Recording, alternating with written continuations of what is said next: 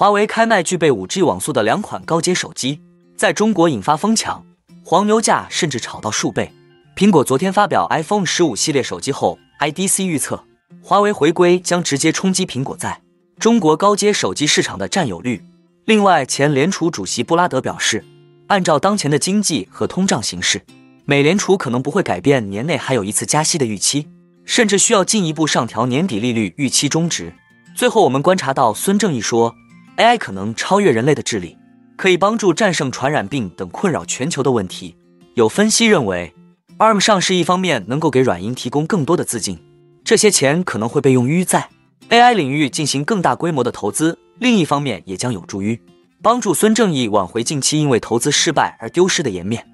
哈喽，大家好，欢迎来到我的财经老师说，带您用宏观经济解读世界金融市场。如果您也有不动产买卖相关问题，以及股市投资经验的看法分享，都欢迎留言或私讯我们。另外，我会不定期在社群贴文分享近期不错的房产物件和值得注意的类股以及投资个股。如果您也喜欢这样的内容，欢迎订阅我的频道，并打开小铃铛，这样才不会错过最新的影片通知哦。那我们就开始今天的节目吧。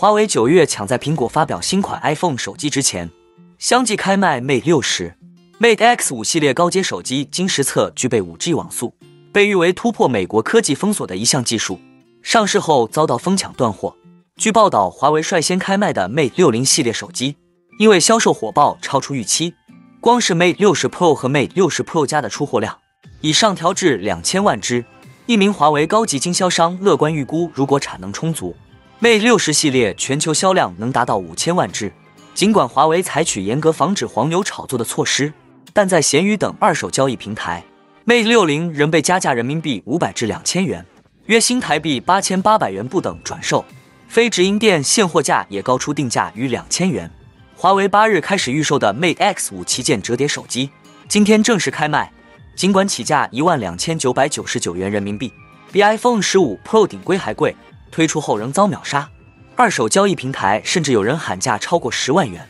翻了数倍，被网友形容为今年最佳理财神器。相形之下，明晚八点开始在中国预售的 iPhone 十五系列，目前最大电商平台京东自营旗舰店预约量超过一百五十万只，与去年 iPhone 十四的情况差不多。二手交易平台上也有大量 iPhone 十五系列的代拍服务，叫价基本在两百至五百元之间。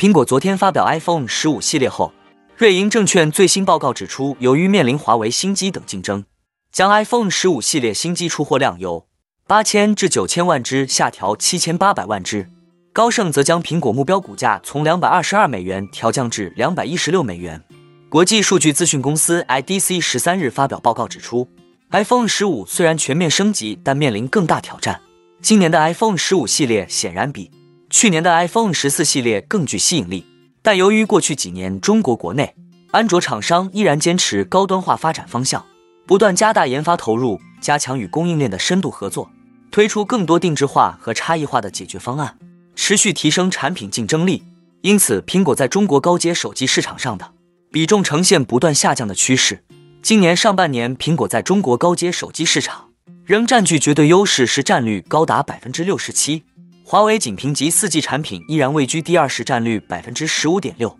随着华为的回归，预计将首先在高阶市场上向苹果发起冲击。等到华为新的晶片解决方案陆续在中低阶产品线上使用，才会对其他中国国内安卓厂商造成更大影响。IDC 中国高级分析师郭天祥表示，苹果依然具有较明显的优势，但随着华为的回归以及其他中国安卓厂商努力。建立属于自己的高阶产品节奏和高阶品牌形象，苹果在中国高阶手机市场将会遭遇更大的挑战。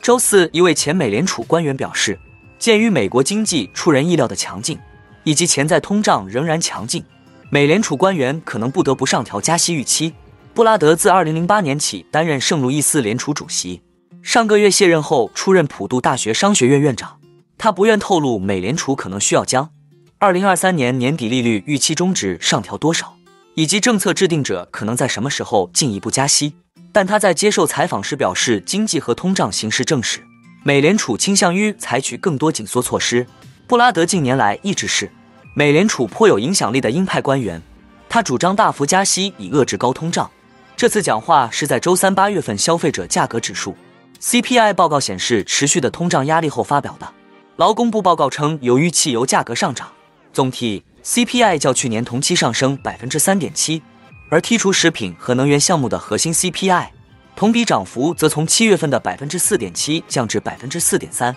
布拉德认为问题在于八月 CPI 月率高于七月份，八月核心 CPI 环比上涨百分之零点三，高于上个月的百分之零点二。总体 CPI 环比上涨百分之零点六，较七月的百分之零点二大幅上涨。他表示这种事态发展有点令人担忧，并补充说美联储官员希望通胀放缓而不是加速。而 CPI 数据表明，通胀不会像他们之前想象的那么快下降。布拉德表示，这可能会改变人们对加息路径的看法，利率可能走向比预期更高的水平。市场普遍预计，美联储将在下周为期两天的政策会议结束时，将基准隔夜利率维持在目前的百分之五点二五到五点五零区间。届时，政策制定者还将发布对经济增长、通胀、失业率和联邦基金利率的最新预测。关于美联储在年底前是否需要在货币政策方面采取更多行动，华尔街正展开激烈的争论。市场正在密切关注官员们会取消、